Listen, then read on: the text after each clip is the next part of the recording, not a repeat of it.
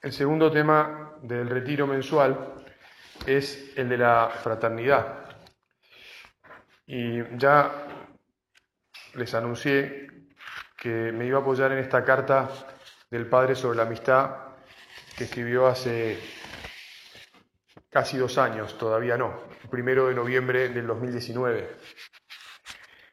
Especialmente, toda ella es muy rica para iluminarnos sobre este tema, pero sobre todo del punto 14 al 17, en el que el Padre habla o escribe amistad y fraternidad. Y no voy a, tener tiempo en esta homilía de que meditemos todos los puntos, pero pienso que vale la pena que ustedes se, propongan, está en Internet, como ya saben, todo está en Internet, es decir, eh, pueden, o, les dejo para el hogar, el repasar esto, ¿no? Dice el padre, el beato Álvaro del Portillo escribió que filiación y amistad son dos realidades inseparables para los que aman a Dios.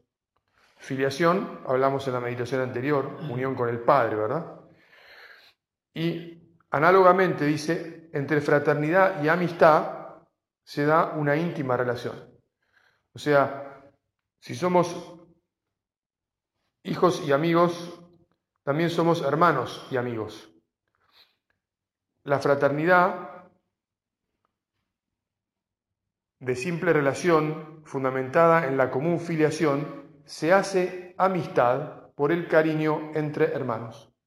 O sea que cuando uno viene a la obra, porque es elegido para ello por Dios, y se hace hijo del Padre, se hace hermano de un montón de personas a las que no conoce y algunas pocas a las que sí conoce, de todas maneras surge por ese motivo una amistad por el cariño entre hermanos. Surge, surge. Nada surge así, porque surge. Las cosas surgen porque uno trabaja para que surjan, ¿verdad? Entonces se da un don, un don de Dios que hace que esto esté allí en una semilla. Pero todos tenemos que aprender a cultivarlo. Por eso es que un poco más adelante el padre dice en el siguiente párrafo, la fraternidad radicada en la común vocación a la obra pide expresarse en una amistad. O sea, tenemos que procurar ser amigos de nuestros hermanos lo que en una familia tan grande no es tan sencillo. En ese mismo párrafo el padre dice, está siempre, eh, bueno, le voy a leer todo. Al mismo tiempo, esta amistad no es particular, es decir, cuando uno en casa tiene algunas personas de las que es más amigo, no es que está haciendo una amistad particular. Los más mayores de ustedes recordarán que nuestro padre decía que no debía haber amistades particulares en el Opus Dei. Pero el padre, resolviendo el, problema que esa expresión de nuestro padre había generado, que es que la gente no se acercaba o no era muy amiga de otros porque no tenía que haber amistades particulares, el padre dice, cuando somos amigos de alguien en casa, no estamos favoreciendo una amistad particular en el sentido de exclusiva o excluyente, pone el padre. Porque eh, realmente, y continúa, y, entonces explico, sino que está siempre abierta a los demás, aunque las limitaciones de espacio y tiempo no permitan una igual intensidad de comunicación y trato con todos. Entonces, hay que conseguir el balance entre estas dos cosas.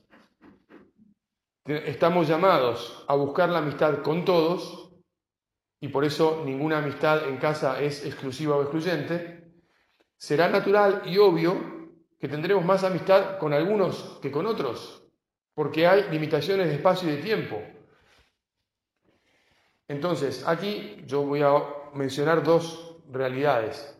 Una es la realidad de las personas con las que uno se conoce de hace mucho tiempo, con las que lleva mucho tiempo tratándose, Tal vez porque justamente esa persona me trajo a la obra, porque éramos amigos del club, de la facultad, del trabajo o de lo que fueren, o nuestras o sea, mujeres eran amigas y entonces nos hicimos amigos. Y entonces así es como efectivamente a través de la amistad y la confidencia, como bien sabemos, es que esta familia crece. Y otras son las personas con las que uno se va encontrando en la obra porque nos encontramos. Nos encontramos en el retiro, nos encontramos en el curso de retiro, nos encontramos en la convivencia. Nos encontramos en el grupo, en el círculo.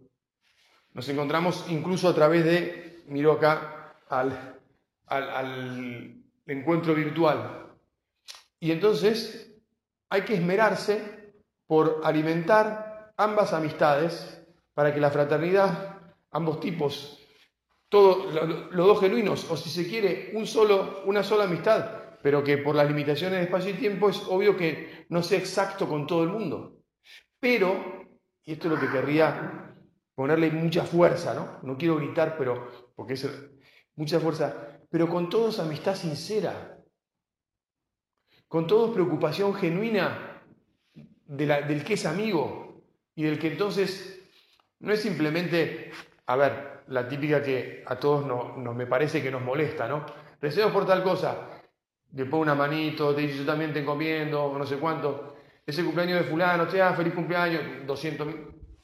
Justamente todas esas cosas que no es que estén mal, es que tienen que ser verdad, verdad y tenemos que hacerlas verdad.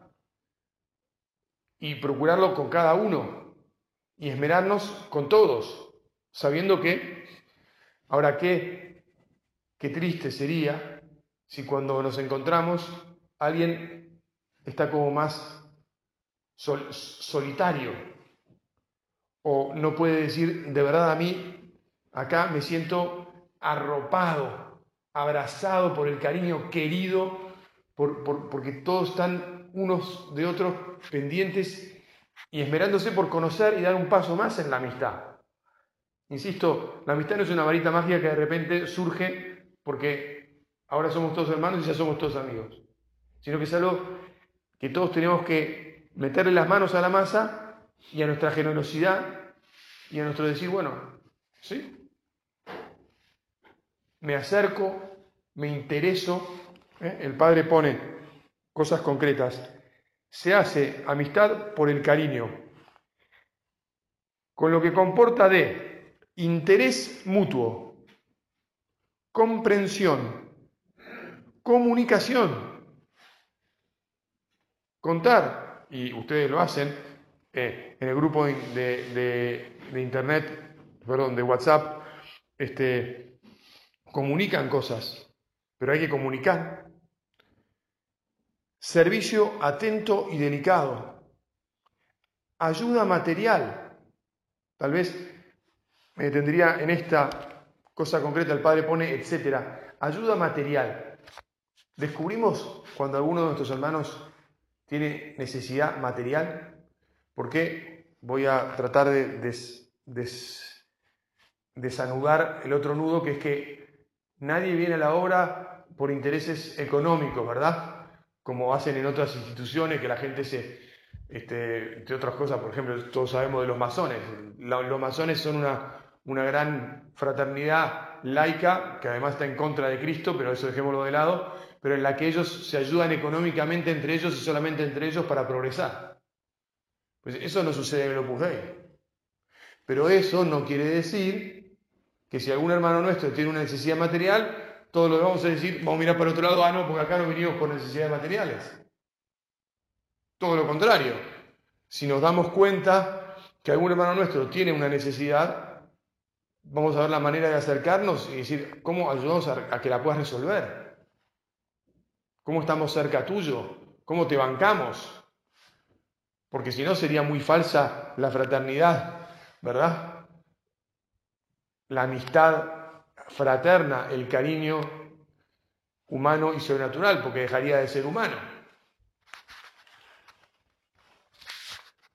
Bueno, la amistad, dice más adelante el Padre, es un apoyo, la amistad ¿eh? la amistad. e, es un apoyo y un estímulo constante para la misión que se comparte. ¿Cuándo nos pasamos, nos lo pasamos mejor haciendo algo? Cuando lo hacemos con amigos. Hay gente que tiene más amigos y gente que tiene menos amigos. En casa todos podemos tener muchos amigos si procuramos, si nos empeñamos en ser amigos ya solo de nuestros hermanos. Y por lo tanto nos va a salir también buscar otros amigos o abrirnos a otros amigos. Esto está el otro nudo de, bueno, pero yo soy un tipo más bien retraído, yo siempre fui un poco tímido, yo, bueno, con la gracia de Dios que te trajo a esta familia donde hay muchos hermanos que están dispuestos y que quieren ser tus amigos y vos tenés que querer serlo de ellos por la gracia de la vocación y que en esta familia se crece por amistad, pues habrá que trabajar. No todos somos iguales, hay gente a la que se le pegan 30 personas en, 10 segundos. Llega una reunión y están todos alrededor de ellos, de él, de quien sea. Y hay otros que no les pasa lo mismo. No importa, cada uno sabrá qué es lo que le pasa. Lo que importa es que tengamos el corazón abierto y que queramos efectivamente apoyarnos, sostenernos y, que comprobemos este estímulo ¿eh? que da la amistad para la misión que se comparte. Con nuestros hermanos compartimos nuestras alegrías y proyectos, nuestras preocupaciones e ilusiones. El esfuerzo por hacer la vida agradable a los demás es un empeño gustoso que forma parte de la vida, de la vida diaria. Que la vida sea agradable, incluso cuando no vivamos todos juntos, ¿eh? porque no vivimos todos juntos, tenemos que estar empeñados en que los demás se la pasen bien. Y para eso hay que sintonizar. Para eso hay que saber bien conectarnos entre nosotros y hacer que fluya el cariño. Ya es hora de acabar. Creo que también por lo que escuchamos en el examen que se leyó y por lo que cada uno pueda seguir meditando personalmente con, a la luz de esta carta y de otros textos, nos empeñemos en eh, mejorar nuestro cariño mutuo, nuestra fraternidad, la amistad entre nosotros. ¿eh? Acuérdense de esta expresión, la fraternidad pide amistad. Tenemos que pedirnos amistad y sabemos que la amistad es algo que requiere esfuerzo y que requiere generosidad, que cuesta. Pidámosle a la Virgen, como siempre hacemos, que nos ayude a ser generosos y a poner lo que esté de nuestra mano para ser más amigos de nuestros hermanos todos los días.